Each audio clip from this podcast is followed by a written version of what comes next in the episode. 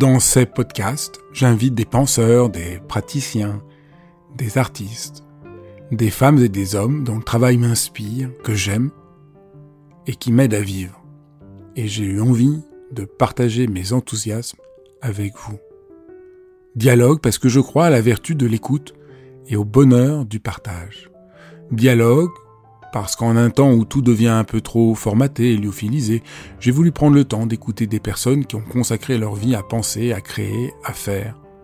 Dialogue pour permettre à mes invités de déployer leur engagement et leur conviction sans que leurs paroles soient coupées en petits morceaux.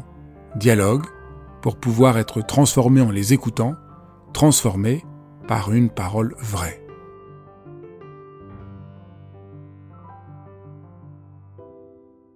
Dans la vie, on a besoin d'amour, ah, ça, fait du bien, et on a besoin euh, de, de la loi.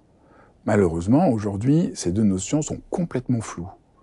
D'un côté, euh, l'amour devient une sorte de bienveillance un peu niaise et la loi quelque chose de très coercitif. Dans cet épisode de dialogue, je reçois le psychiatre Moussa Nabati pour éclairer ce qu'est le vrai sens de l'amour, ce qu'est le vrai sens de la loi, comment tous les deux sont nécessaires et positifs, comment tous les deux sont dans, un, dans une relation et que notre travail pour être plus heureux, pour nous épanouir, pour nous libérer de nos blessures, consiste à les mettre ensemble d'une manière juste. Vous allez voir, c'est passionnant. Bonjour Moussa, je suis vraiment très content de te recevoir de nouveau dans Dialogue. Nous avions fait déjà un dialogue à propos de ton livre Se reconstruire. La blessure est l'endroit par où la lumière pénètre en vous. Mais j'avais vraiment envie de te réinviter pour aborder un autre aspect euh, central de ton livre. Se reconstruire, ça implique de devenir autonome. Tu penses que notre problème, à chacun d'entre nous, n'est pas, contrairement à ce qu'on croit, qu'on n'est pas assez libre, qu'on manque de liberté, mais d'abord et avant tout qu'on n'est pas autonome. Si on est malheureux, si on est coincé, si on a des difficultés, c'est qu'on a complètement oublié la question de l'autonomie. D'autonomie, absolument. Mais pourquoi autonomie et liberté euh, Quelle est la différence? Bah Déjà, la, la liberté, c'est toujours une liberté d'action. C'est-à-dire, je peux acheter ceci, je, je peux avoir, euh, être en lien avec cette personne. Donc, c'est des, des, actes à faire. C'est d'ailleurs euh, le procès d'une certaine psychologie positiviste. C'est-à-dire, faites ceci. Et, mais, mais, pour toi, ça suffit pas. C'est pas ça qui rend, c'est pas ça. Non seulement qui ça nous suffit rend pas, heureux. mais en plus c'est toxique. Parce que d'ailleurs, euh, l'effort euh, qu'on devrait faire, enfin sur le plan de libération intérieure, c'est d'accepter à ne pas être libre, d'accepter à ne pas pouvoir, tout faire, d'accepter une certaine frustration, d'accepter le manque. Parce que les manques qu'on a dans la vie, c'est pas des manques réels, c'est pas le manque de quelque chose ou de quelqu'un, c'est des manques à être. C'est-à-dire que euh, voilà que euh, voilà j'ai des parties en moi inanimées, j'ai la dépression, je ne suis pas suffisamment moi, je ne m'autorise pas à être suffisamment moi. Je et donc, et donc plus, plus je veux être prisonnier de l'idée qu'il faut que je sois libre de faire tout ce que je veux, moins je travaille avec ces parts manquantes en moi, oui. plus je suis dans une fuite, Absolument. et plus je m'éloigne de l'autonomie. Absolument. Et alors, c'est quoi l'autonomie? Et l'autonomie, c'est donc euh, être un peu plus près de, par exemple, euh, enfin une histoire, voilà, quelque chose de, de, de très parlant c'est que, voilà, par rapport à la culpabilité. C'est-à-dire que, quelquefois, euh, étant donné cette problématique de culpabilité qu'on a, et puis cette peur qu'on a de, de déplaire, voilà, donc on accepte certains sacrifices avec notre enfant, avec notre époux, enfin avec notre, notre employeur, avec, voilà, donc, enfin, à partir du moment où on, en, on est en, en lien. Alors, c'est très bien, c'est très intéressant parce que le sacrifice permet après d'apaiser de, de, sa culpabilité et d'apaiser l'angoisse qu'on a de déplaire et d'être abandonné. Parce que vraiment, l'angoisse de déplaire et, d'être abandonné, c'est vraiment euh, très aliénant et, très, voilà, c'est très commun. Mais seulement, on, on s'est un peu sacrifié pour apaiser notre culpabilité et pour apaiser notre crainte de déplaire. C'est bien, ça nous apaise. Mais après, ça devient, euh, ça augmente de plus en plus, euh, ça intensifie de plus en plus la, culpabilité et l'angoisse d'abandon. Pourquoi? Parce qu'en en fait, pour l'inconscient, il n'y a aucune faute plus grave que celle qui consiste à passer outre son désir, que celle qui consiste à se sacrifier. Et comme moi, je me sacrifie comme ça, j'appelle, je me sens moins coupable, mais je ne fais que aggraver ma faute, je ne fais qu'aggraver ma culpabilité parce que je me suis sacrifié, parce que je me suis maltraité. Il n'y a aucune culpabilité pire que ça. Donc, il y a beaucoup de choses qu'on peut faire dans, le sens, euh, dans ce sens-là, mais finalement, euh, enfin, ou alors, au point de vue liberté, il n'y a aucun problème, mais finalement, au point de vue, donc, euh, voilà. Donc, en fait, on se maltraite encore. On se maltraite tant qu'on n'est pas autonome, on n'a pas réussi à arrêter de se maltraiter. Absolument. Alors, je peux dire autrement aussi, c'est que, par exemple, un problème, c'est le problème, le, le statut de la souffrance. Alors, la souffrance, je suis libre, voilà, la liberté et l'autonomie. Je suis de plus en plus libre. De, et puis j'ai de plus en plus de moyens de, de, non seulement d'arrêter ma souffrance personnelle, mais aussi d'arrêter la souffrance à l'extérieur. Antidépresseurs, anxiolytiques, enfin plein de choses comme ça, consolation, etc. Mais seulement, euh, alors par rapport à la liberté, par, rapport à l'autonomie, c'est très important, c'est fondateur, c'est constructif que j'accepte un minimum de souffrance, parce que la souffrance, parce que je ne peux pas être dans le déni et dans, le, dans la fuite tout le temps. Euh, donc, euh, parce que la souffrance me dit, voilà, capacité de souffrir, d'être frustré, de pouvoir faire souffrir, aimer son prochain, c'est aussi la capacité de pouvoir le faire euh, souffrir de temps en temps, lui dire la vérité ou lui donner des limites, etc. voilà, parce que le fait de ne pas, de refuser ma souffrance, et je suis de plus en plus libre, j'ai de plus en plus de moyens d'arrêter ma souffrance, en fait, euh, ça m'empêche euh, euh, l'autonomie, l'autonomie psychique et ça me rend vraiment dans l'état infantile de tout va bien, tout est confortable, enfin tout roule, il n'y a pas d'empêchement. Alors c'est pour ça que, enfin, ça dépend de la, de la souffrance, etc. Mais c'est une donnée humaine, ça existe. Et donc, alors c'est pour ça que le livre euh, c'est la plaie, enfin la blessure, c'est l'endroit où la lumière pénètre en vous. Et eh ben, c'est pour ça que les, souffrances peuvent devenir effectivement euh, une puissance initiatique. C'est-à-dire, euh, ça me permet de revisiter mon histoire et ça me permet de renoncer à mes mécanismes de défense et à mon obsession de, de libération, qui est en fait un processus esclavagiste, et voilà, et de revisiter mon histoire autrement et de, développer davantage euh, l'autonomie et de trouver moins de réponses, de trouver plus même de questions et d'être davantage en devenir et d'être davantage en différenciation de moi, ce que je pense, ma différence par rapport aux autres. Euh, euh, voilà, donc être moi, et dans le péché. Et dans le... D'ailleurs, être dans le péché, je, le dis, mais on n'a peut-être pas beaucoup de temps de développer, une façon de se libérer de la culpabilité, la meilleure façon de se libérer de la culpabilité, enfin déjà, la culpabilité est une bénédiction, c'est pas une pathologie dont il faut s'en libérer. Quand on est coupable, ça veut dire qu'on est humain, c'est-à-dire c'est vraiment, ça veut dire qu'on va bien, la culpabilité, comme l'angoisse et la dépression, etc. Mais vraiment une façon d'apaiser sa culpabilité et de ne pas en être esclave, c'est de devenir fautif, c'est de devenir pécheur, comme Prométhée. Ça veut dire quoi, pécheur C'est pas dans le sens de faire du mal à autrui, mais c'est dans le sens de ne plus être parfait, dans le sens de pouvoir dire non, dans le sens de pouvoir euh, s'exprimer, de dire ce qu'on pense, de ce qu'on croit, et de pouvoir aussi quelquefois euh, faire souffrir euh, l'autre en lui apprenant à, patienter et en acceptant quelquefois l'inacceptable. J'interromps quelques secondes l'épisode pour vous dire merci. Si vous êtes sur ma chaîne et vous êtes si nombreux à écouter Dialogue, c'est que vous êtes intéressé à prendre soin de vous, à avoir souci du monde, à vouloir développer plus euh, d'affection, de tendresse, de chaleur dans ce monde qui en a bien besoin. Et si vous voulez être au courant de tout ce que je propose, de dialogues, de cours, de rencontres. C'est tout simple. Inscrivez-vous à ma newsletter en cliquant sur le lien ci-dessous et vous recevrez même un petit cadeau. Voilà, je reviens maintenant à la suite de ce dialogue. Ce qui est important de ce que tu dis, c'est notre société valorise beaucoup la liberté, tout le monde cherche à être libre, mais on invite très peu les gens à devenir autonomes. Absolument. Et ce qui veut dire que, effectivement, sur le plan sociologique, si à la fin du XXe siècle, à la fin du XIXe siècle, pardon, c'était très important de développer la liberté, la notion de la liberté, un peu dans tous les domaines de notre existence quotidienne. Voilà. Et maintenant, on s'est aperçu que peut-être que l'augmentation sociologique de la, de la liberté, qui était extrêmement positive au départ, tout est comme ça. D'abord, c'est positif, et ensuite, ça peut devenir tout à fait inopérant et nocif.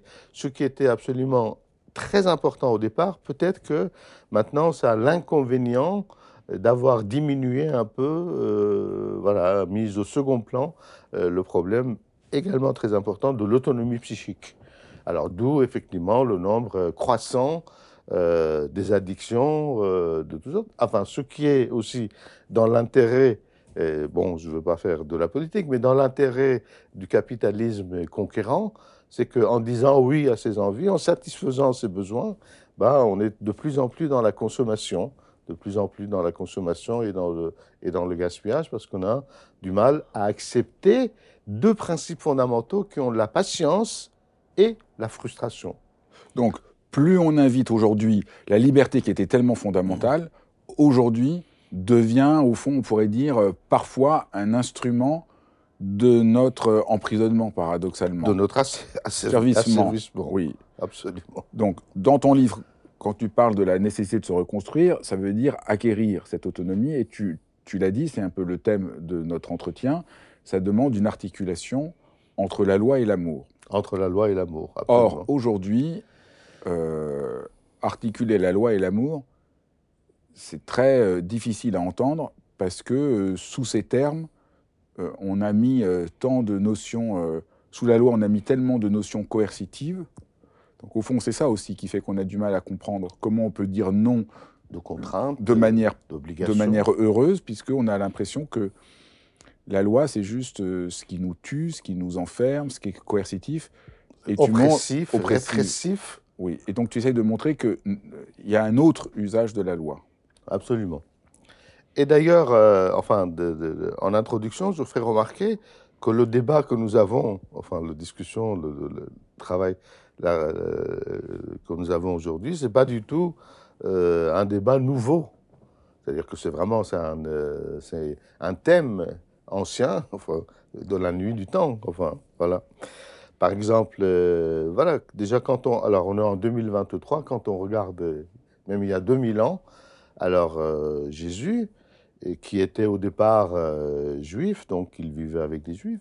À l'époque, des Esséniens, des pharisiens. Donc il s'est révolté parce qu'il a trouvé que voilà, ces sectes euh, juives à l'époque étaient beaucoup trop dans une observance euh, répressive, rigide, rituelle, ritualisée de la loi, et que la loi vraiment s'était complètement euh, de son, de son essence, enfin de, cette dialectique de l'amour et la loi. Parce qu'en fait, l'amour et la loi, c'est pas des opposés, c'est une dialectique. C'est-à-dire que chaque dialectique fait compte des contraires, c'est-à-dire que chacun sert de limite et de garant à l'autre.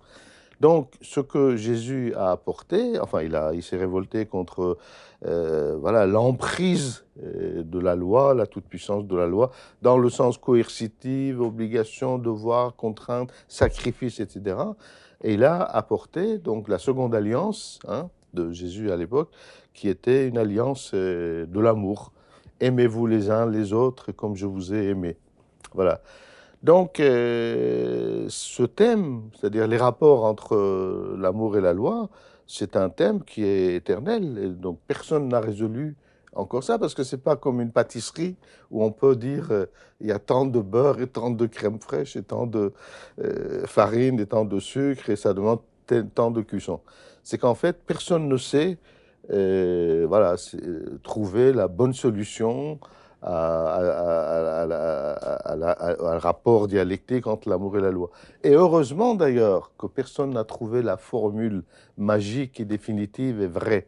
Parce que le fait d'avoir pas trouvé ça, ça nous permet encore, voilà, donc que ça nous travaille, que ça nous interroge, qu'on y réfléchisse, et voilà, et qu'on trouve, euh, voilà, qu'on soit en cheminement. Parce que, parce que si on avait trouvé la vérité, donc la vérité a quelque chose de mortifère, parce que la vérité, bon, si on a la réponse, donc on ne travaille plus, on n'a plus de créativité, on n'est plus dans le cheminement. Or, la chose la plus importante, c'est d'être euh, d'être sur, euh, sur la voie. Donc, il ne s'agit pas du tout d'un thème euh, actuel, d'un thème moderne. Il s'agit d'une dialectique féconde des contraires qui fait que dans chaque époque, il y a donc, enfin, ça peut pas, ça fonctionne pas de façon tout à fait équilibrée. Quelquefois, il y a, par exemple, à l'époque, il y avait trop de lois, voilà, comme je disais, il y a avant l'avènement du christianisme. Et puis maintenant, on arrive dans une, dans une époque où le rapport s'est complètement inversé. C'est-à-dire que la loi est considérée comme euh, répressive, oppressive, contraignante, devoir, sacrifice, enfin comme quelque chose qui, d'une certaine façon un peu paranoïde, paranoïaque, nous empêche d'être nous-mêmes et nous empêche d'être libres et nous empêche de, de, de jouir. Et au contraire, à l'autre extrême, l'amour est devenu complètement idéalisé, complètement enfin, embelli, et, comme si c'était vraiment de, devenir un antidépresseur anxiolytique, comme si c'était l'apaisement à tout. Et bon, dans toutes les chansons, les pièces de théâtre, enfin partout, il y a une espèce d'idéologie de l'amour qui est, voilà, qui est, voilà. Et puis même la loi, par exemple, est très méprisée. On regarde avec, avec beaucoup de dénigrement. La police, on appelle les flics. Les flics. Enfin, c'est quelque chose de péjoratif. Enfin, voilà, pour résumer, pour dire que le rapport donc, dans la, Oui, donc, mais ce qui est important dans ce que tu dis, c'est qu'il ne s'agit pas de condamner la loi ou d'être pour la loi ou pour l'amour ou, ou, de les opposer. Il s'agit de comprendre que l'un ne peut devenir l'autre que dans cette dialectique des contraires. Voilà, S'il n'y a pas de rapport à l'amour, la loi est fausse. S'il n'y a pas de rapport à la loi, l'amour est faux. Donc, au fond, pour retrouver. Et mortifère. De la même façon que trop de lois, effectivement, est, mortifère et ça empêche euh, toute. Euh, ça empêche la vie, ça empêche d'exister, la, joie, euh, et donc vivre tout simplement, parce qu'on est vraiment des êtres séquestrés, écrasés, emprisonnés, résignés, tout ça. Mais de la même façon, trop d'amour, enfin, quand, quand l'amour, comme ça, et, on est sous l'emprise de l'amour, envahissement de l'amour, etc. Et à ce moment-là, bon, ça peut aussi déboucher sur toutes les violences les plus cruelles et les plus inimaginables. Pendant, le, pendant les croisades, par exemple, enfin, il y a la moitié de l'humanité a été passée, enfin tuée. Au nom de l'amour, c'est-à-dire au nom de l'amour, on peut aussi commettre énormément de, crimes et de cruauté. Donc l'important, c'est d'une façon théorique générale, mais aussi dans la quotidienneté et dans le rapport avec, les humains et les enfants et tout, c'est très important que cette dialectique féconde des contraires, même si c'est difficilement applicable, ne soit pas déniée. C'est-à-dire que la dialectique ne soit pas coupée au bénéfice d'un des thèmes, d'un des positions, et au détriment de l'autre. Il faut absolument qu'il y ait la. J'ai un exemple, euh, voilà, euh, qui peut vraiment illustrer cette dialectique. C'est que, enfin, tout à l'heure, je définirai ce que j'entends par l'amour et ce que j'entends par la loi, mais avant, une petite parenthèse. Voilà. Quand on aime vraiment quelqu'un, il y a quatre critères. Pour l'amour, il y a quatre critères qui définit la, effectivement la dialectique féconde des contraires. Le premier critère de, par rapport à cette dialectique, c'est que j'aime, c'est que j'éprouve des sentiments d'affection, de tendresse et un besoin de proximité. Et je donne. Dans l'amour, on donne. On donne de son temps, on donne de son argent, on donne de soi. On se donne à l'autre. Très bien. Premier critère sur quatre. Le second critère, c'est que toujours par amour, voilà, c'est là où la, loi intervient. Par amour, je peux ne pas donner, je peux refuser, je peux sursoir, je peux faire patienter, je peux, je peux dire non. Par amour, enfin, très très bêtement, euh, j'offre une glace à mon enfant ou je lui donne une autorisation pour ceci, cela. Mais bon, peut-être aussi deux, mais pas trois, pas quatre. C'est-à-dire, je, je peux dire non, non pas par méchanceté, mais par amour. Je peux dire non. Donc, je donne, je refuse. Troisièmement, aussi important que le premier et le second, c'est que je peux recevoir il y a l'échange, il y a une réciprocité. Il y a plein de gens qui ne peuvent pas recevoir parce qu'ils ont le sentiment de ne pas mériter, de ne pas être dignes à cause d'une culpabilité inconsciente très, euh, très profonde. Il y a plein de gens qui sont très gênés pour recevoir des cadeaux où euh, à chaque fois ils ont l'impression que c'est vraiment une espèce d'aumône et que vraiment ils ne méritent pas. Donc, troisième critère, la capacité de recevoir. Quatrième critère, donc donner, refuser, recevoir. Et quatrième critère, c'est la capacité de ne pas recevoir. La capacité de refuser de recevoir quand ce qu'on vous donne euh, met en jeu votre intégrité ou vos valeurs profondes. C'est-à-dire que si on vous dit, enfin, je donne, je, t'aime, je t'adore, ou je te donne tout l'argent, ou je ne sais pas quoi du monde, mais tu fais quelque chose qui est contraire à tes valeurs, à ton éthique, à ta morale, tes, on refuse. Donc, ce qui définit, alors on revient à l'autonomie psychique, ce qui définit l'autonomie psychique, c'est-à-dire la liberté intérieure, c'est cette capacité acrobatique de pouvoir jongler et de ne pas être séquestré, enfin un peu de tous les plans, de pouvoir dire oui, de pouvoir dire non, de pouvoir recevoir et de pouvoir refuser de recevoir. C'est ça qui, voilà, dans une... Euh, qu'on ne soit pas prisonnier, qu'on ne soit pas séquestré psychologiquement. Et ça veut dire quoi, être prisonnier et séquestré psychologiquement? Ça veut dire qu'on n'est pas, on a commencé par là d'ailleurs avec toi, ça veut dire qu'on n'est pas devenu soi, ça veut dire qu'on n'est pas adulte, ça veut dire qu'on est sous l'emprise de l'enfant intérieur déprimé, dont la première et la seule ambition, c'est de plaire, c'est d'être aimé, c'est d'être accepté, c'est d'être euh, relié. Voilà. Alors, qu'est-ce que c'est? Donc, on voit bien. Qu'est-ce que c'est alors le, la loi? Comment tu définirais la loi? Alors, l'amour d'abord. D'accord. L'amour d'abord. Donc, la dialectique féconde de l'amour et de la loi. Alors l'amour, c'est l'amour et la loi, en fait, c'est deux énergies. C'est très important de comprendre ça, intrinsèques à l'intérieur de, de, voilà, de, à l'intérieur du de à l'intérieur du psychisme. C'est-à-dire que d'un côté, parce que nous venons, nous avons été conçus, nous avons séjourné dans le ventre maternel pendant neuf mois, et puis nous avons aussi été dans une espèce de grossesse extra-utérine, c'est-à-dire après la naissance, on est encore plusieurs années dans une espèce de position matricielle. Voilà, c'est-à-dire on est nourri au sein maternel, etc. On est petit et tout ça. Voilà, tout ça, ça dure plusieurs années. Alors l'amour, voilà, c'est en fait euh, une énergie en nous de pouvoir retrouver, euh, de pouvoir euh, vivifier cet souvenir matriciel. L'amour, en fait, ça veut dire de, de, redisposer, de, retourner à la, à la matrice à la matrice, c'est-à-dire de se nourrir, enfin ce besoin de, voilà, de se nourrir, d'être nourri, d'être sécurisé, d'être en fait dans la fusion avec la matrice. Voilà, on, est, on était dans l'Éden, on est sorti de l'Éden et notre, voilà, l'aspiration à l'amour, c'est de regoûter, voilà, de regoûter à, cette, à, cette, à cet Éden que nous avons connu. Alors ça, c'est très intéressant sur le plan collectif, parce que sur le plan collectif, il y a également toujours eu deux paradis. Il y a un paradis en souvenir d'Adam et d'Ève, le fruit interdit, le serpent, etc. Un paradis nostalgique, un paradis perdu, voilà. Et il y a toujours, dans toute la culture, enfin religieuse, il y a un second paradis, qui est le paradis utopique, le paradis futur, le paradis espéré. C'est-à-dire qu'on on, espère, après la mort, euh, qu'on va retrouver, enfin, qu'on va retourner au paradis.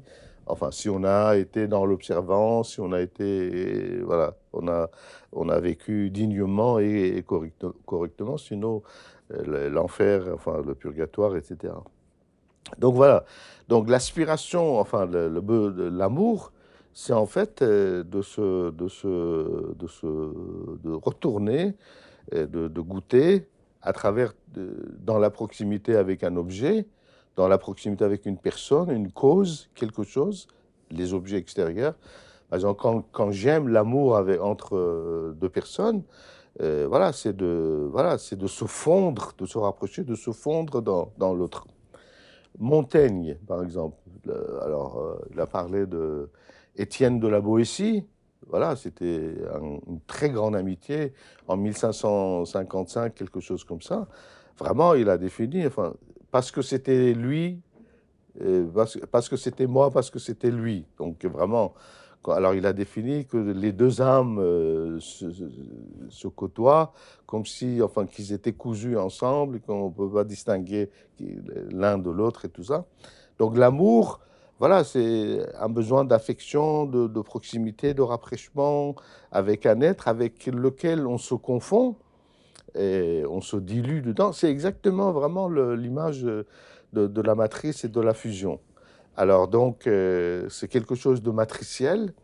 Alors, j'ai un compte perçant par rapport à, l'amour et par rapport à, ce, à ces dimensions euh, matricielles, nutricielles, ça nous nourrit. Et voilà, et puis, dans, et puis narcissique aussi, parce qu'en fait, ce qu'on oublie toujours de dire, c'est que l'amour est peut-être un don, mais c'est surtout une demande. C'est-à-dire qu'en en aimant, on demande à être aimé. C'est quelque chose, c'est un besoin, c'est un désir pour nous. Alors voilà, j'ai parlé de, de Seconde de, Montaigne qui parle de ça. le conte alors, le conte. Le conte persan. Il y a le bien-aimé qui frappe à la porte de la bien-aimée. Tac, tac, tac. Et la bien-aimée dit, qui est là? Et le bien-aimé dit, c'est moi mon amour, ouvre-moi la porte, je t'aime. Et la bien-aimée lui dit, ah non, va-t'en, tu ne m'aimes pas. Le bien-aimé s'en va, il fait sept ans d'études, de purification, de sacrifice, enfin voilà, pour euh, mériter. Sept ans après, il revient et il frappe à la porte de la bien-aimée. tac, tac. La bien-aimée, qui est là? Ah, c'est moi, mon amour. Ouvre-moi la porte, je t'aime maintenant. Et la bien-aimée lui dit Non, tu ne m'aimes pas encore, va-t'en. Et le pauvre bien-aimé s'en va, encore déçu et mortifié. Il refait encore une autre série de, de psychanalyse, de thérapie, de mortification, de purification pendant cette autre année. Ça fait beaucoup, 14 ans. Et il revient, il, il est très courageux, il revient, il frappe encore à la porte de la bien-aimée. La bien-aimée dit, qui est là? Et l'amant dit, c'est toi. Et la bien-aimée lui ouvre la porte. Voilà. Donc l'amour, c'est ça. C'est exact, exactement ce que Montaigne a dit par rapport à Étienne de la euh, Boétie. C'est-à-dire que dans l'amour, il y a, on ne sait plus qui est qui, les, voyez, donc euh, la limite. Voilà, l'amour, c'est quelque chose, donc euh, c'est un besoin, c'est un désir de se nourrir c'est quelque part narcissique, c'est très égoïste quelque part. Je le dis pas du tout dans un sens péjoratif, mais c'est comme ça. C'est matriciel, c'est vraiment, il y a un côté matriciel très important, nutritiel, fusionnel et, narcissique. Et la loi, c'est quoi?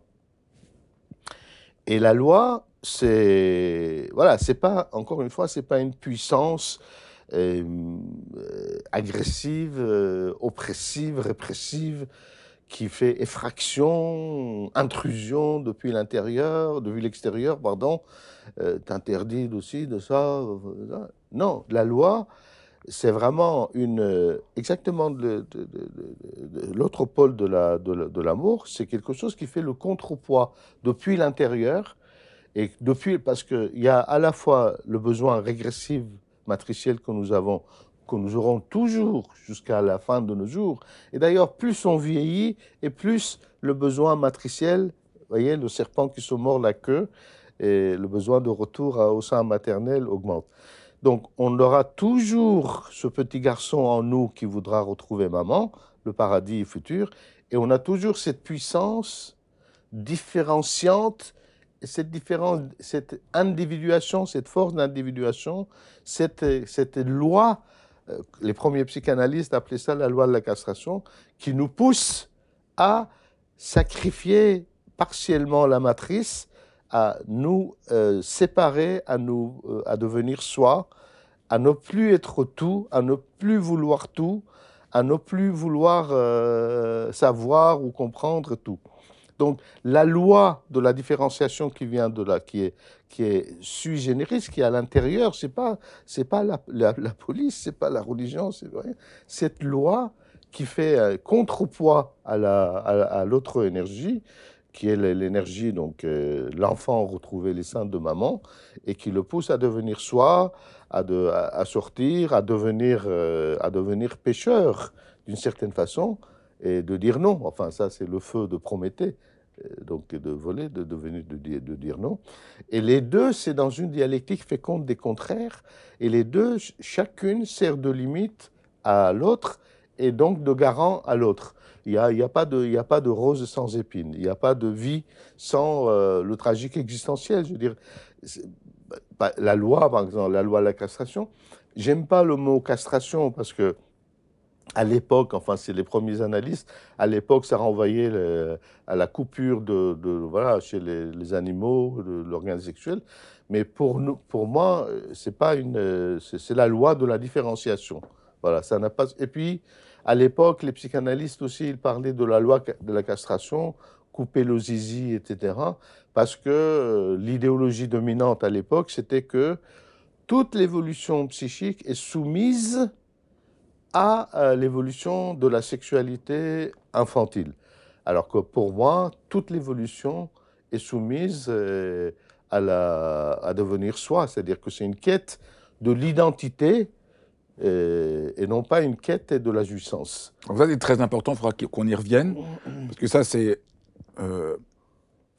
un nœud au fond, parce que la psychanalyse, en particulier Freud, a eu tendance à penser que euh, ce qui nous caractérise, c'est la volonté infinie de jouissance qui doit être euh, restreinte par la castration. Donc c'est pas du tout de ça dont tu parles toi, c'est pas la volonté de jouissance, l'amour qui est bénéfique, a besoin d'un rapport à la loi, qui n'est pas comme dans la castration quelque chose d'extérieur, mais la loi étant quelque chose qui vient comme un besoin et une nécessité intérieure tout aussi profonde que l'amour. Nous avons besoin de différencier absolument les deux.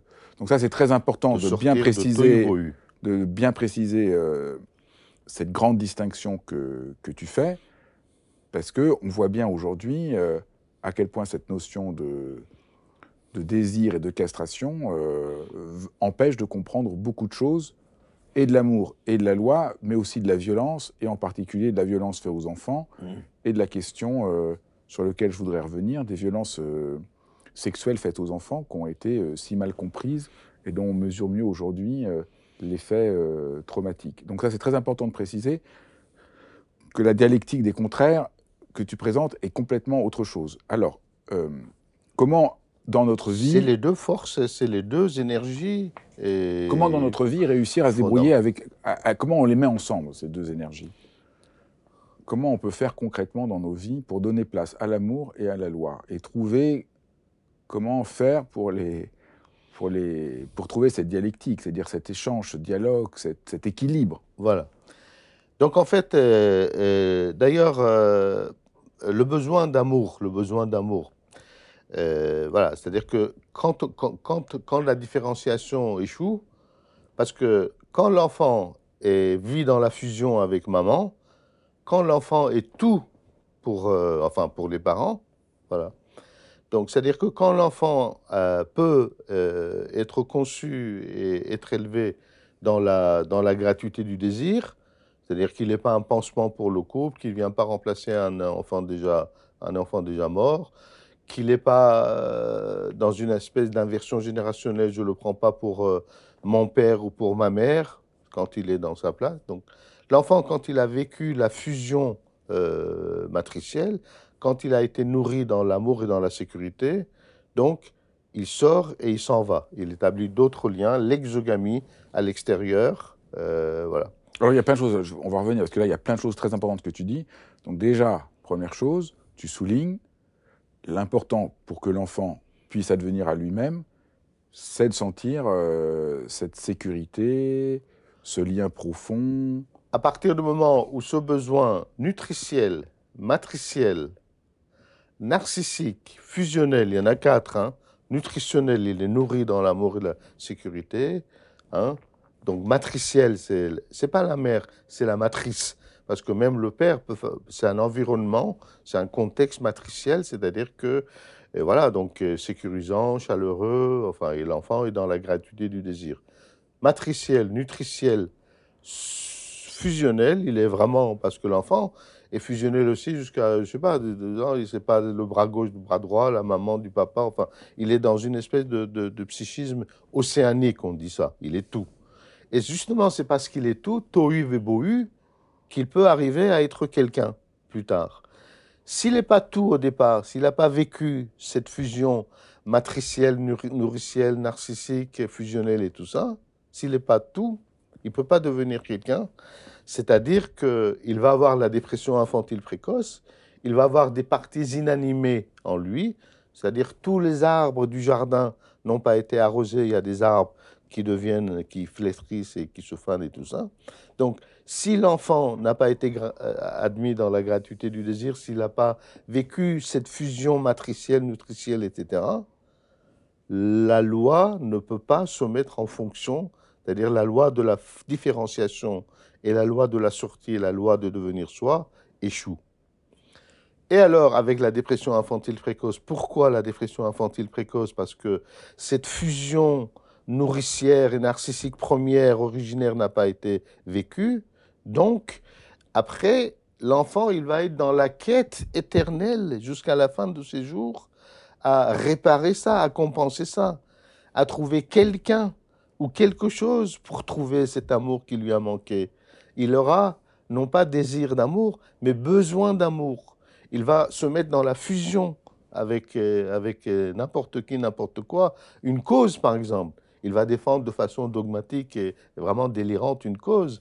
Il va défendre, enfin, il va vouloir un objet, l'addiction, une personne. Il va être dépendante, euh, il va être dépendant euh, psychologiquement. Tout pour, euh, à travers son mari ou sa femme ou son ami, en fait, qu'est-ce qu'il veut? Il veut la maman. Il veut, à travers les, les mécanismes qu'il emploie, il va être parfait, il va être intelligent, il va être brillant, il va être je ne sais pas quoi. Mais tout ça, c'est très infantile. C'est pour se trouver digne et méritant de l'amour, euh, de cet amour narcissique, où il va être extrêmement altruiste, parce que dans l'altruisme exagéré, qu'est-ce qu'on cherche?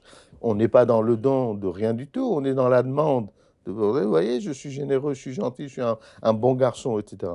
Donc, c'est l'échec de la fusion originaire, matricielle, nourricière, etc., qui fait que l'exercice de la loi euh, enfin, comme je l'ai dit, venant c'est-à-dire la différenciation, euh, voilà, euh, ce qui échoue. Ce qui est important. Et alors, ce besoin, excuse-moi, je te donne la parole tout de suite. Alors, ce besoin de retourner à la de, ce besoin, la satisfaction de ce besoin infantile chez l'adulte, c'est-à-dire prendre les autres pour anxiolytiques, pour antidépresseurs, pour qu'on lui donne de l'amour, la satisfaction de ce besoin infantile va exacerber de plus en plus le besoin de matrice.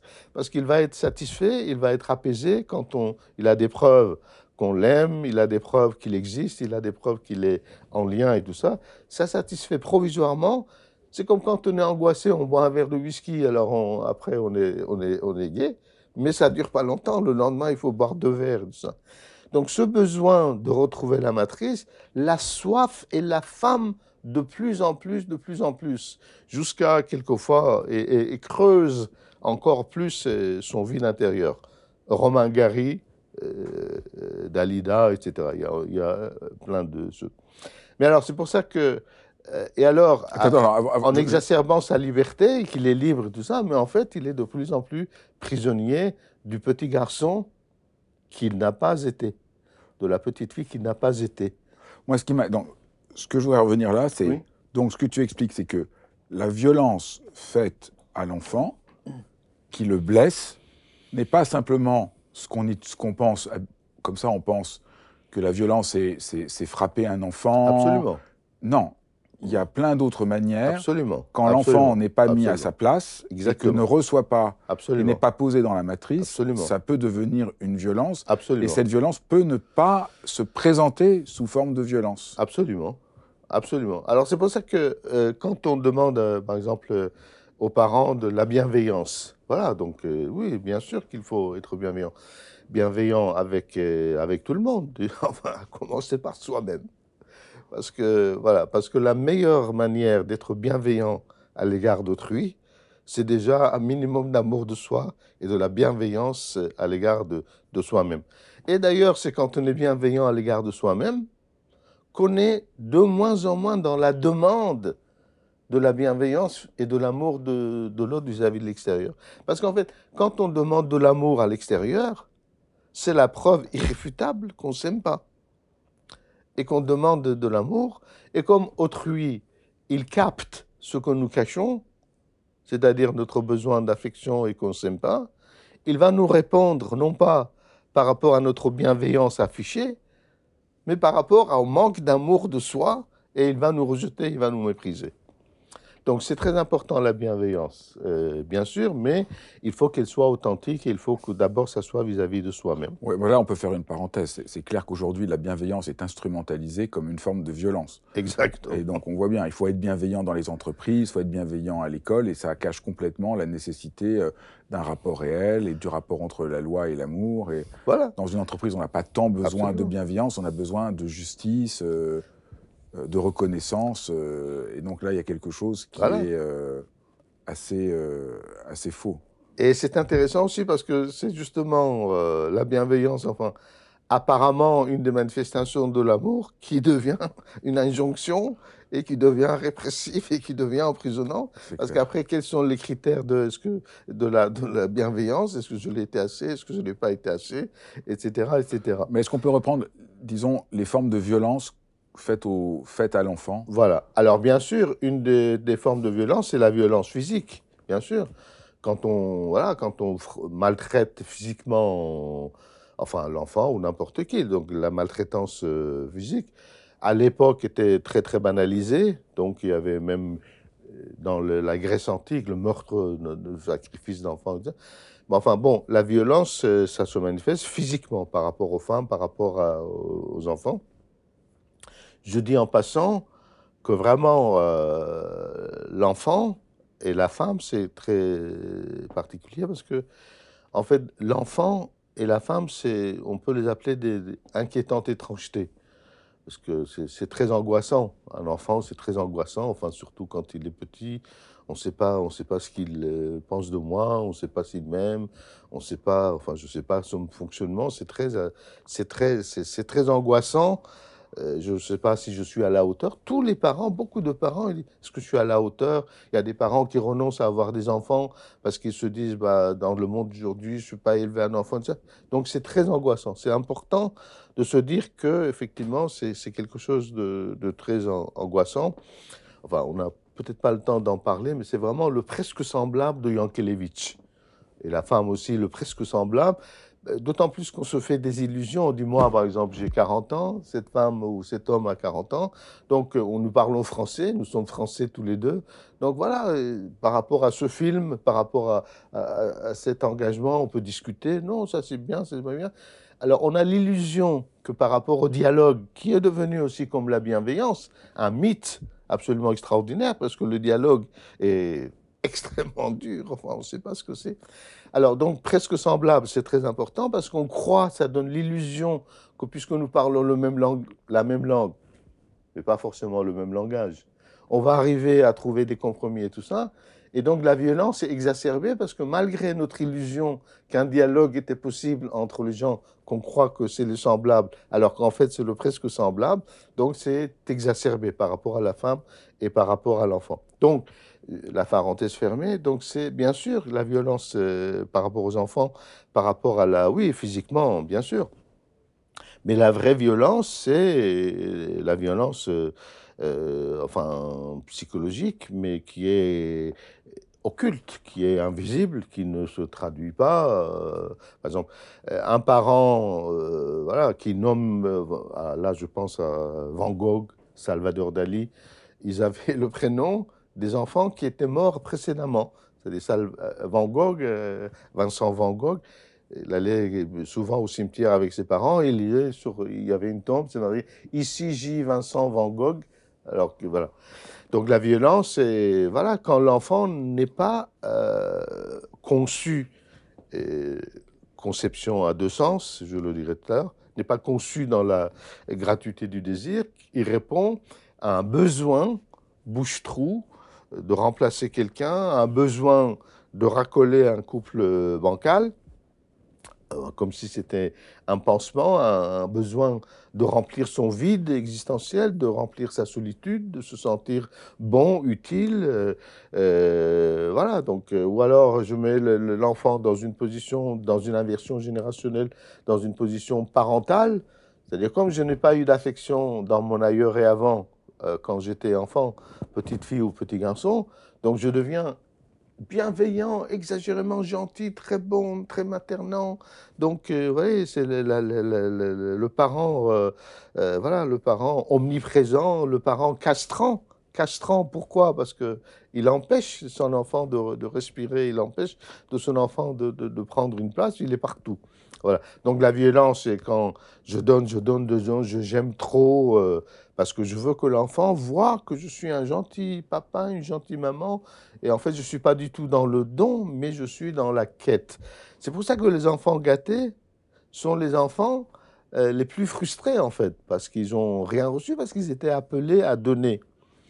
Voilà, donc la violence aussi, c'est la confusion des générations. Tu peux, tu, peux, tu peux, réexpliquer ce que tu viens de dire sur l'enfant gâté?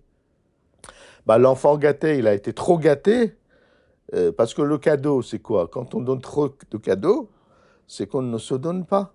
C'est-à-dire qu'on a, par l'entremise de l'objet, on donne des cadeaux, des cadeaux tout le temps, parce qu'on a du mal à se donner. Quand on se Donc l'enfant gâté est gâté, mais au fond, ce qu'il a besoin de recevoir, il n'a pas reçu. Bah oui, il a besoin, il avait besoin de la présence. Les enfants, ils ont besoin de rien, ils ont besoin de la, de la présence euh, des parents euh, pour satisfaire ces deux besoins fondamentaux qui ne sont même pas des besoins humains, c'est besoins de la vie, des plantes, des animaux. Nourriture, sécurité. Si vous n'avez pas de nourriture, enfin, nous on a assez à manger, mais de nourriture affective, si vous n'avez pas de nourriture, vous n'avez pas de sécurité, il n'y a rien. Le psychisme ne peut pas, n'a pas assez de pierre, de ciment et de bois pour, euh, pour euh, se, construire. Donc la violence, euh, voilà, c'est quand l'enfant n'est pas à sa place, c'est-à-dire la, la, place d'un père ou d'une mère, parce que moi, je donne trop, parce qu'en fait, je donne rien du tout. J'ai besoin qu'on pense que je suis euh, extraordinaire, donc je mérite enfin d'être aimé. La violence, c'est quand l'enfant n'est pas mis à sa place, c'est-à-dire qu'il y a dans une espèce de confusion des sexes et des générations, et l'enfant, il est abusé. Alors là, tout à l'heure, c'était de l'abus psychique. Euh, mais là, c'est abusé sexuellement, c'est-à-dire qu'il y a des, enfants qui subissent des attouchements, inceste et tout ça. Alors c'est pour ça que moi, j'ai travaillé pendant plus de 50 ans comme thérapeute. Je n'ai jamais, alors je dirais trois fois, jamais, jamais, jamais, jamais entendu un enfant, enfin un adulte, si vous voulez, par rapport à son histoire, qui, qui me parle de, de, de, son désir euh, incestueux vis-à-vis du parent euh, du même sexe que du sexe opposé. Je n'ai jamais entendu parler de, enfin, du complexe d'Édipe euh, chez les enfants. Par contre, le nombre des filles que j'ai rencontrées qui ont été abusées par les pères, c'est vraiment absolument extraordinaire, c'est inimaginable. Par les pères, voilà. Donc en fait, c'est les pères qui ont été violents, cette violence psychologique, parce qu'ils ont confondu les générations, c'est-à-dire que le père a pris sa fille euh, pour sa femme ou pour la maîtresse, au moment où il n'était absolument pas du tout là-dedans, parce que la sexualité infantile, je ne crois pas du tout. Euh, bien sûr, si vous touchez le zizi d'un petit garçon, si vous touchez le sexe d'un petit garçon, euh, oui, bien sûr, c'est des zones érogènes, bien sûr. Voilà. De la même façon, si vous lui mettez une aiguille dans la main, oui, la, douleur, bien sûr, c'est normal. Mais ça n'est pas parce qu'il y a des zones érogènes et qu'on ressent une certaine, enfin, quelque chose quand c'est touché que ça veut dire qu'il y a une sexualité infantile avec des termes dont on l'avait écrit au départ, c'est-à-dire que l'enfant veut détruire, enfin tuer le parent du même sexe pour pouvoir euh, euh, s'allier. Vraiment, les termes dans les années 1900 étaient crus hein, pour faire l'amour avec, avec les, parents, le parent du sexe opposé. C'est tout à fait faux parce que dans toute la clinique, on voit tout le temps qu'en fait l'enfant ne veut pas que ses parents se séparent. Quand il y a des divorces, un divorce, c'est tragique. C'est vraiment apocalyptique pour l'enfant. Pourquoi? C'est pas parce que l'enfant aime son papa ou aime sa maman. Il n'en a rien à faire. Parce que pour l'enfant, c'est très, très important que les parents soient ensemble. Parce que simplement, il a besoin des deux éléments que je cite perpétuellement, l'amour et la sécurité. Quand les parents s'aiment pas, quand les parents se disputent, quand les parents se bagarrent, quand les parents se séparent. Voyez Donc, euh, lui, il se sent en danger. Manque de sécurité et manque de nourriture, c'est-à-dire les parents, ils ne sont pas présents psychologiquement pour euh, pouvoir, euh, pouvoir le nourrir. Donc, la violence, c'est un peu, c'est un peu, un peu tout ça. Et alors après, oui, enfin pour la violence physique, si vous voulez, quelque chose dont on parle aussi beaucoup, voilà, si vous donnez une tape sur l'enfant, enfin, je ne vais pas faire l'éloge de ça, mais si vous donnez une petite fessée, c'est pas, pas, pas ça qui va trop le traumatiser à vie. C'est pas ça qui va vraiment être euh, le, constructrice de, sa névrose ou de sa psychose plus tard. D'ailleurs, ça a même un avantage. Enfin, je ne fais pas la publicité du tout. Ça a même un avantage, c'est que l'enfant, il comprend qu'il a qu'on lui a tapé sur euh, la main parce que il a renversé quelque chose ou parce qu'il a, je ne sais pas moi, parce qu'il a fait une bêtise, c'est par rapport à une action. Donc, action, réponse, on ferme le dossier, on n'en parle plus. Alors que quelquefois, euh, l'absence de réaction, ça laisse présager que l'enfant a, tué, enfin, c'est quelque chose de très grave. C'est l'activité fantasmatique et la culpabilité névrotique et persécutive qui peut vraiment se cancériser et devenir absolument insupportable. Non, je ne fais pas du tout la publicité de. Hein. Et alors, l'avantage aussi énorme, je suis désolé de, dire des choses pareilles, c'est que même le parent est soulagé, donc il a tapé sur la main, il est soulagé, l'enfant, il a compris euh, la causalité, le rapport de cause à effet, et on n'en parle plus. Donc, je ne fais pas la publicité, mais je veux dire, c'est pas aussi dramatique qu'on aura euh, quelquefois tendance à, le penser, parce que la vraie violence, elle est, elle est invisible. Parce que la vraie violence, euh, quelquefois, ça peut se faire aussi euh, enfin, de façon très doucereuse, vous voyez, on, se cache de façon très perverse, vous voyez, donc c'est beaucoup plus toxique parce que ça se voit pas, parce qu'on n'a pas, on peut pas s'en protéger, on peut pas s'en défendre, vous voyez, donc c'est le chaperon, le, le loup qui vient, ma chérie, ma petite fille, vous voyez, donc c'est, on n'a pas de moyens de défense.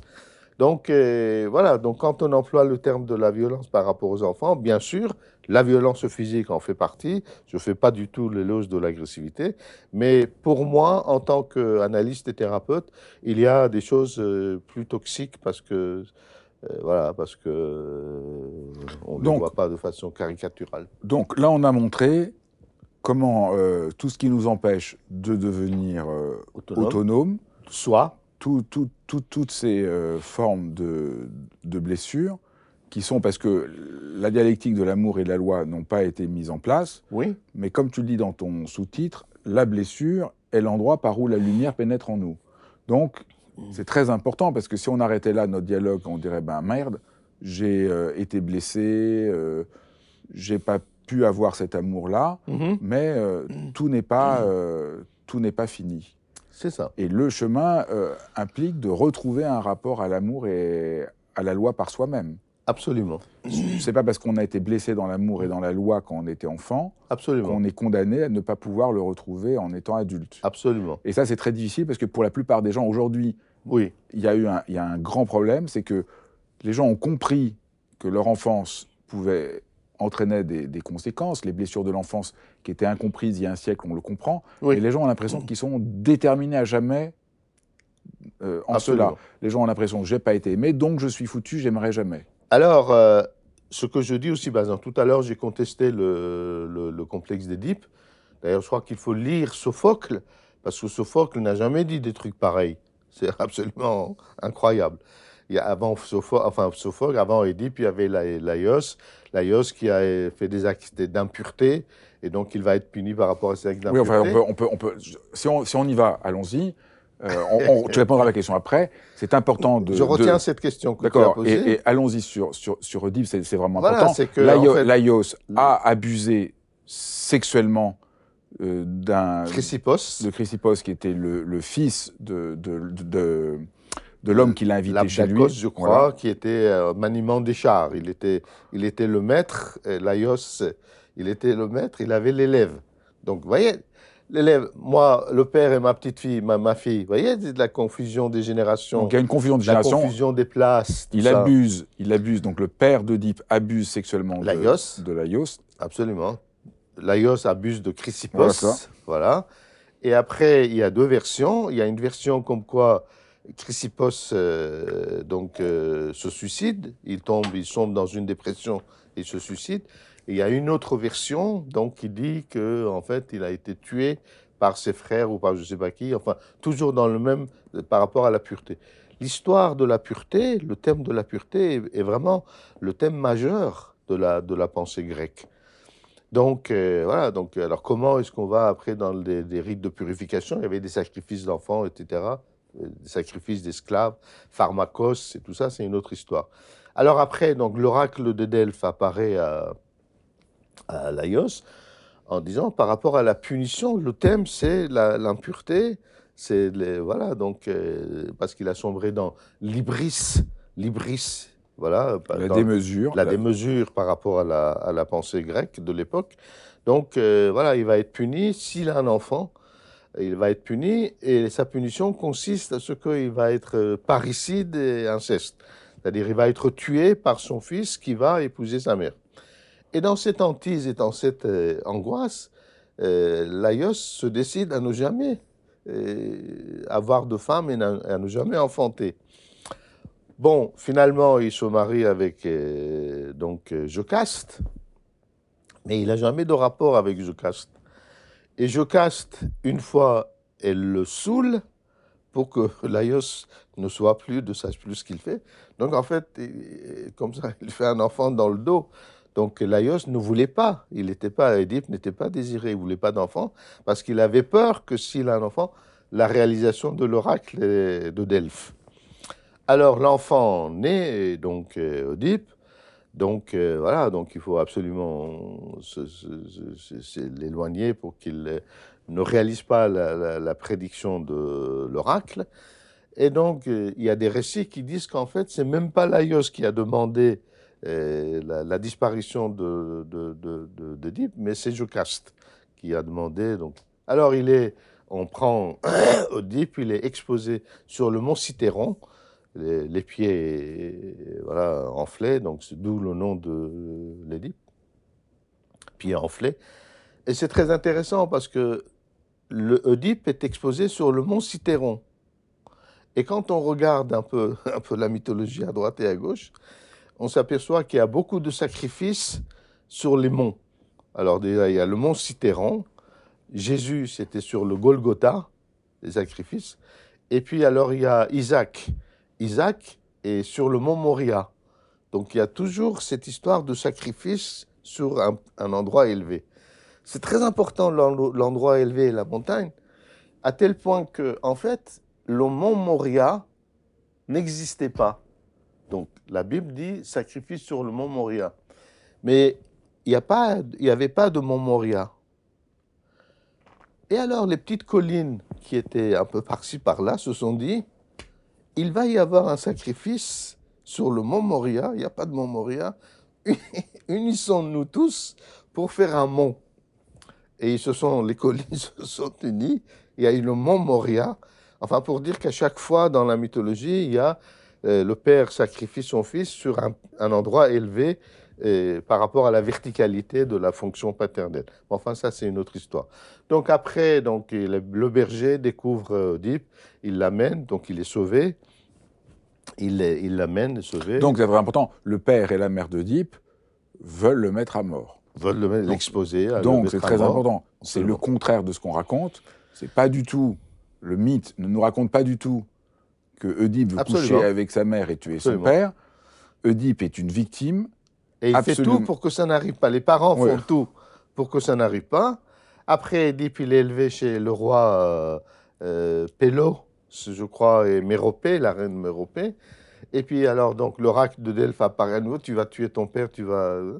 Et comme il croyait que ses parents adoptants, c'était ses vrais parents, donc il s'éloigne, et c'est comme ça que la, il se réalise.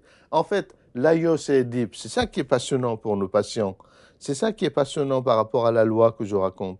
Ils font tout pour que ça n'arrive pas. Ils sont toujours dans l'évitement et la fuite. Et précisément parce qu'ils sont toujours dans l'évitement et la fuite, qu'ils sont séquestrés. Alors que s'ils étaient dans euh, le devenir, la vie et tout ça, ça ne serait pas arrivé. Et alors, la réponse à ta question tout à l'heure, c'est que euh, nos patients, ils ont eu des traumatismes enfantins, des traumatismes enfant qui a fait que, étant, étant donné qu'il y a eu la dépression infantile précoce, c'est-à-dire qu'ils n'ont pas séjourné suffisamment dans l'Éden matriciel, narcissique, fusionnel, nutritiel, etc., sécurisant, eh bien, ils ont un manque que leur vie est, perturbée. Mais alors, ce que je dis toujours, c'est que l'histoire n'est pas aussi importante qu'on le croit. Finalement, tout ça, ça n'a pas d'importance. Pourquoi ça n'a pas d'importance? Alors, qu'est-ce qui est important? Quelle est l'origine de la névrose? L'origine de la névrose, ça n'est pas le traumatisme. L'origine de la névrose ultérieure, qui fait que vous empêche d'exister toute votre vie, c'est tous les mécanismes de défense. Voilà Oedipe, l'Aios et Oedipe.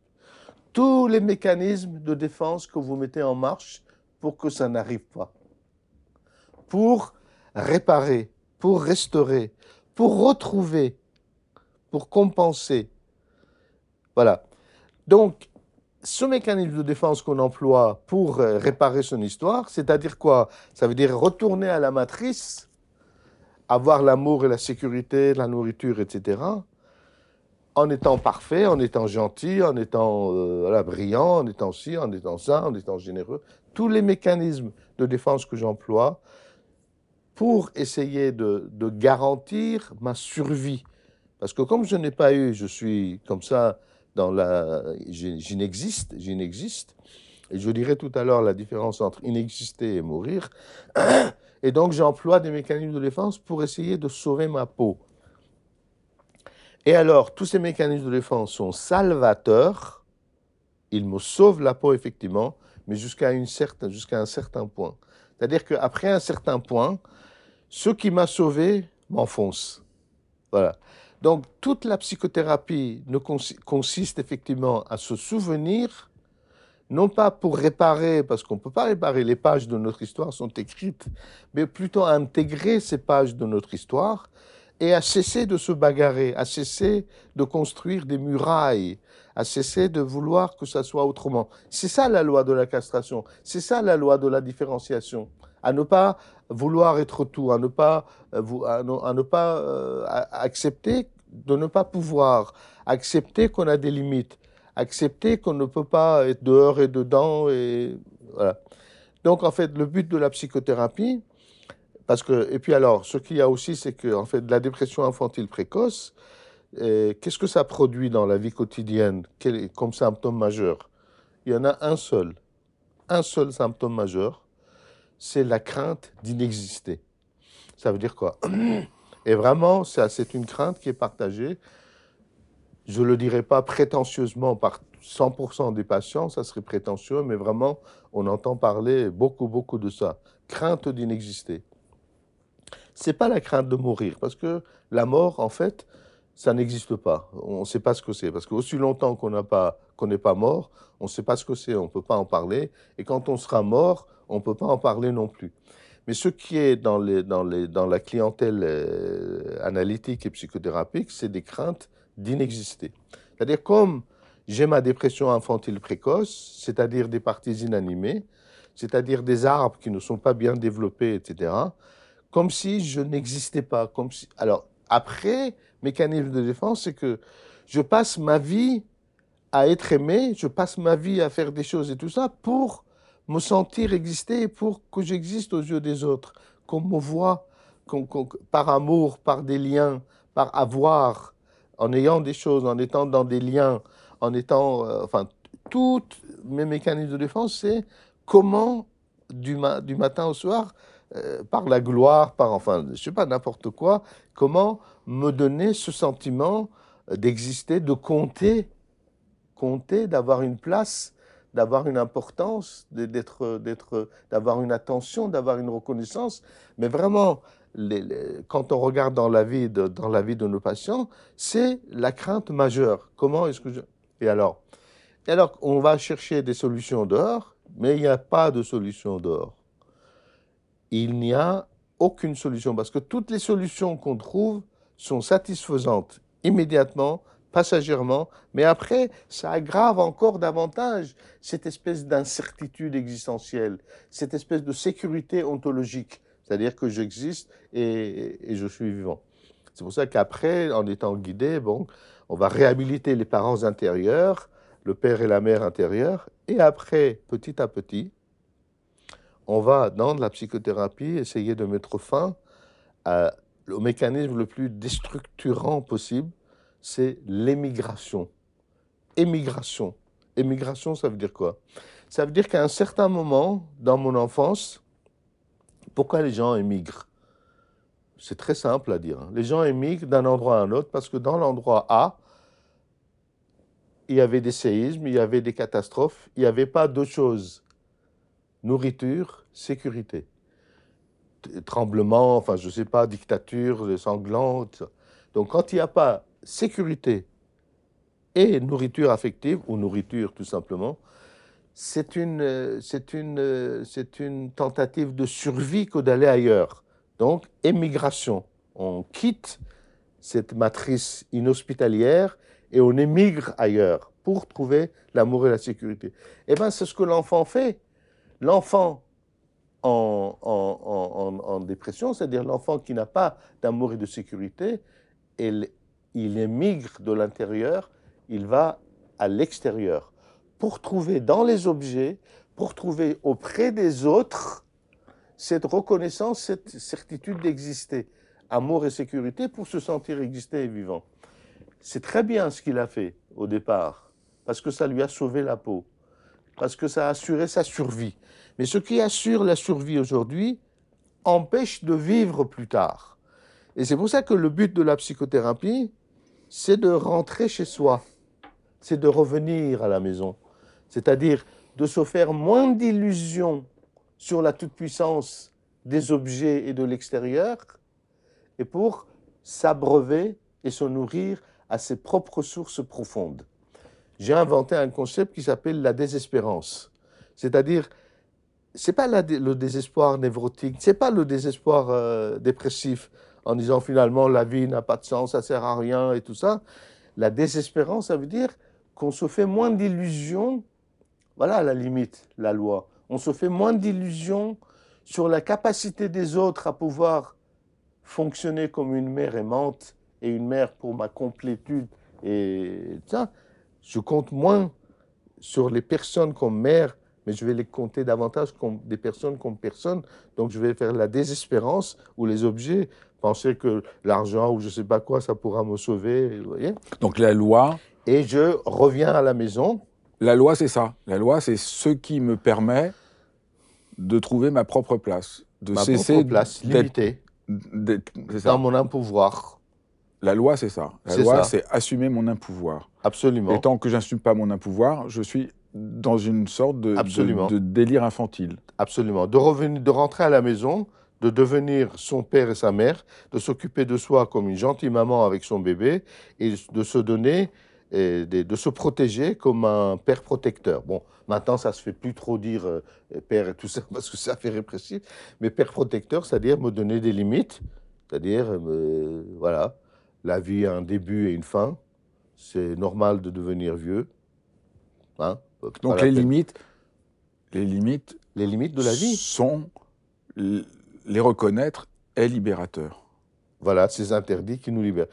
Libérateur, non pas dans le sens sociologique, parce qu'on va s'interdire de faire clair. un certain nombre de choses, mais libérateur par rapport au psychisme, c'est-à-dire euh, nourrissant euh, l'autonomie psychique. C'est-à-dire que je suis moi, et donc euh, voilà, euh, je sais pas tout, je comprends pas tout forcément. euh, voilà, on pourrait, donc, euh, on pourrait du reste traduire la loi par les limites, Oui, ce qui serait très grec, puisque les Grecs sont mais interne, interne. voilà les limites internes. Interne. Comprendre nos limites, assumer limites. nos limites, Voilà, ça c'est vraiment, C'est ça c'est la loi. Je peux faire des choses pour euh, mon enfant, je peux faire des choses pour mon mari, ma femme, mon ami, mais je ne peux pas le sauver. Voilà. Et il ne faut pas que je fasse tout d'ailleurs non plus, parce qu'en faisant tout, je le castre. C'est-à-dire je l'empêche de développer son mécanisme immunitaire de défense. Parce que, encore quelque chose de très important, dans le récit biblique de la création, il y a deux récits. Je ne sais pas si tu as remarqué. Il y a un premier récit, Dieu crée, etc., etc. Et une page après, il y a un second récit. Le second récit commence par quoi? Le second récit commence par dire qu'en fait, le premier récit a échoué. C'est-à-dire que Dieu créa le ciel, la terre, etc., etc. Mais on remarque qu'il n'y a, rien encore. Il n'y a rien. Dieu, dans le premier récit, enfin, je parle, c'est pas du tout religieux, c'est vraiment un regard psychanalytique là-dessus. Dieu crée par le biais de sa parole, le logos, la terre, le ciel, etc., etc., mais il n'y avait rien. Et dans le deuxième récit, qu'est-ce qui se passe? Dans le deuxième récit, c'est ce que les kabbalistes, ils appellent ça le tzimtzum. Tzimtzum, ça veut dire que l'autocontraction. C'est-à-dire qu'en fait, Dieu avait échoué, donc il n'était pas tout-puissant, puisque la première création est complètement ratée, il n'y a rien du tout. Dans le second récit, il y a l'autocontraction divine, divine Il se retire. c'est-à-dire se retire, le retrait. Seul le retrait est garant de la présence. Seul le retrait est garant de la présence. C'est-à-dire que quand on est partout, on est nulle part, on n'existe pas. Et c'est pour ça que les patients qui ont la dépression infantile précoce, ils sont dans une espèce d'hégémonie impérialiste de place, de force, de pouvoir, de connaissance et tout ça. Et seul le retrait permet qu'ils deviennent, voilà, c'est ça la loi, retrait, limite. Et puisqu'ils deviennent eux, c'est ça qui permet qu'ils soient en lien avec l'autre et les autres puissent exister autrement qu'objet de complétude. Que les autres puissent exister en tant qu'autres et non des bouches-trous, d'objets de complétude à mon vide intérieur. Qu'au plus je remplis et plus il s'élargit. C'est euh, toujours merveilleux de, de t'entendre. Je, je te remercie beaucoup. On pourrait continuer euh, encore très longtemps, mais euh, vraiment c'est formidable. J'invite vraiment tout le monde à lire ton livre euh, Se reconstruire, qui montre vraiment comment faire pour faire ce, le mouvement que tu nous as décrit. Et ben merci infiniment. Merci à toi. Merci beaucoup d'avoir suivi cet épisode de Dialogue. N'hésitez pas à vous abonner à ma chaîne. Ça vous permettra d'être au courant des prochains dialogues qui, vous allez voir, sont passionnants. Et n'hésitez pas à me faire part de tous vos commentaires que je lis toujours avec énormément de plaisir. Je vous embrasse tous.